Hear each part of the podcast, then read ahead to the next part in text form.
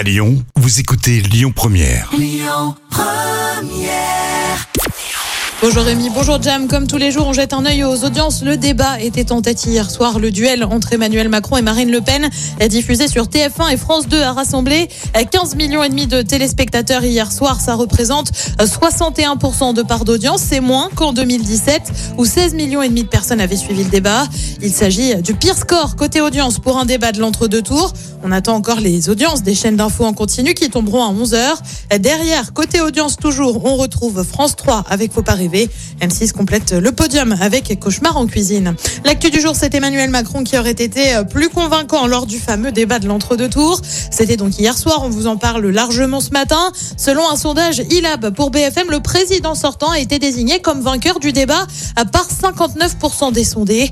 Le sondage a été réalisé sur plus de 600 personnes qui ont regardé l'émission. Et puis on prend la direction de Taïwan avec ce qui s'appelle une sacrée bourde. Une chaîne de télé, CTS, a annoncé une invasion de la Chine. Ça remonte à mardi dernier. Très vite, bah, ça a été l'inquiétude hein, du côté des téléspectateurs. Sauf que, sauf que, Sauf que c'était faux. Ni une ni deux. La chaîne n'a eu d'autre choix que de présenter ses excuses face, je cite, à une grave erreur qui a semé la panique. Bah ouais, ça la fout mal.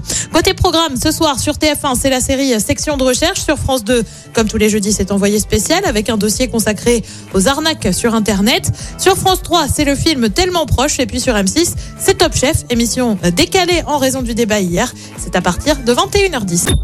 Écoutez votre radio Lyon Première en direct sur l'application Lyon Première, lyonpremière.fr et bien sûr à Lyon sur 90.2 FM et en DAB+. Lyon Première